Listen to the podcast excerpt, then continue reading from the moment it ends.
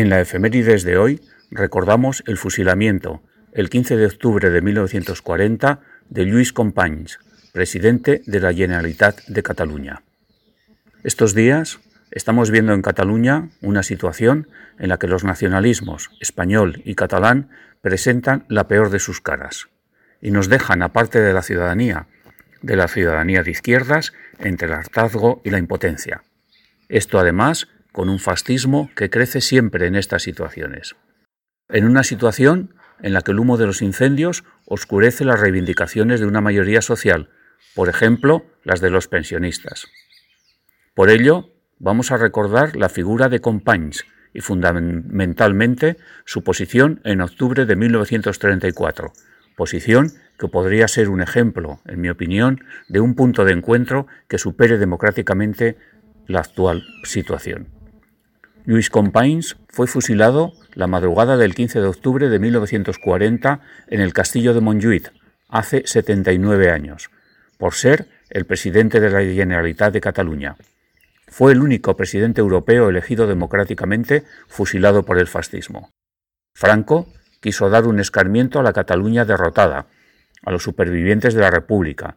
No habría piedad ni para el máximo representante del país. Al morir Francesc Macià en 1933, Luis Companys, dirigente de Esquerra Republicana de Cataluña, le sucedió como presidente de la Generalitat. En 1934 aprovechó la revolución lanzada por las izquierdas contra la amenaza fascista que veían en José María Gil Robles para proclamar nuevamente la soberanía de un Estado catalán, pero integrado en la República Federal Española. El ejército aplastó aquella rebelión y Companys fue detenido y condenado a 30 años de cárcel.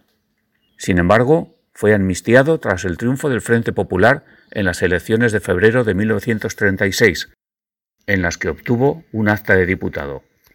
Durante la guerra civil que estalló a continuación, siguió presidiendo la Generalitat hasta que, perdida la contienda, huyó a Francia. Fue detenido por los nazis tras la invasión alemana de Francia y entregado al gobierno de Franco por la Gestapo. Desde el 29 de agosto hasta el 3 de octubre de 1940, Companys fue torturado en la Dirección General de Seguridad, en la madrileña Puerta del Sol. Después fue trasladado al castillo de Montjuïc en Barcelona, convertido en prisión para ser sometido a un consejo de guerra sumarísimo. Las órdenes de Franco eran claras, condenarlo a muerte y fusilarlo lo antes posible sin dar noticia a la prensa internacional. El 14 de octubre comienza un consejo de guerra que no es más que un simulacro, como el resto de los 110.000 que el franquismo puso en marcha en Cataluña.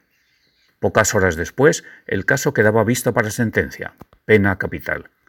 Esa misma tarde, Franco, sin ver el sumario ni el acta del Consejo de Guerra, dio el enterado. La condena se debía cumplir al día siguiente. El día 15, Companys fue fusilado. ¿Qué ocurrió en octubre de 1934 en Cataluña? Tras la victoria de las derechas en 1933, se forma un gobierno, el de Lerroux, apoyado por la CEDA de Gil Robles. Cuando la corrupción hace tambalearse al gobierno, la CEDA exige y consigue su entrada en el mismo. La entrada de la derechista y con rasgos parafascistas CEDA en el gobierno de la República un partido que los socialistas relacionan con el fascismo, se produce en un momento en el que Hitler ya ha implantado la dictadura nazi en Alemania y la dictadura del socialcristiano Dollfuss en Austria ha aplastado en febrero de 1934 el movimiento socialista austriaco, al haber iniciado una insurrección que pretendía acabar con su dictadura filofascista.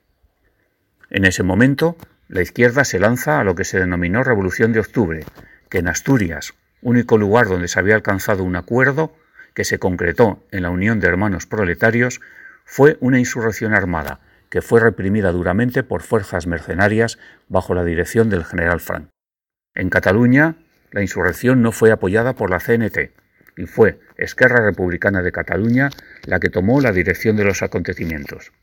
Ya hemos señalado más arriba que a diferencia de Asturias fue fácilmente sofocada.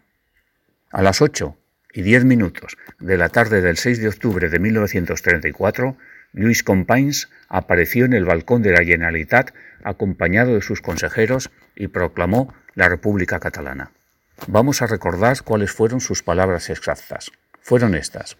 Catalanes, las fuerzas monárquicas y fascistas que de un tiempo a esta tarde pretenden traicionar a la República han logrado su objetivo y han asaltado el poder. Cataluña enarbola su bandera, llama a todos al cumplimiento del deber y a la obediencia absoluta al gobierno de la Generalitat, que desde ese momento rompe toda relación con las instituciones falseadas. En esta hora solemne, en nombre del pueblo y del Parlamento, el gobierno que presido asume todas las facultades del poder en Cataluña. Proclama el Estado catalán de la República Federal Española. Y al establecer y fortificar la relación con los dirigentes de la protesta general contra el fascismo, les invita a establecer en Cataluña el gobierno provisional de la República, que hallará en nuestro pueblo el apoyo para edificar la República Federal Española. Estas fueron sus palabras. ¿Sería posible que esta propuesta de República Federal Española fuese el punto de encuentro para conseguir un nuevo marco constitucional que nos permitiese avanzar a todos y todas juntos hacia un país mejor? Salud y República.